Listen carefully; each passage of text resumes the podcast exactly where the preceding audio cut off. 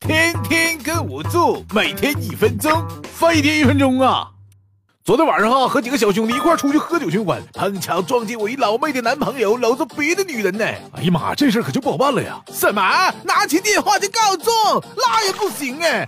发生这种事儿，先得沉住气，看看他和你的关系咋样，分析分析他俩的感情，再做决定。哎，贸然的告诉朋友，大家都讨不着好。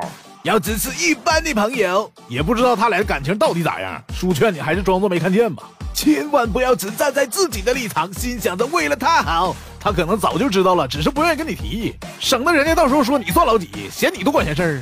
但如果是很亲密的朋友呢，那叔觉得就得照实说哎。不过一定要先收集好证据，万一他不相信你呢？想办法偷拍点照片，要是搞到他暧昧的聊天记录就更好了。毕竟出轨这货也可以说这是亲表妹啥的。遇到这种厚脸无耻的，必须收拾利索了。我给你唱首歌，你可得好好听哦。啊，怎么回事啊？你听着就是嘞。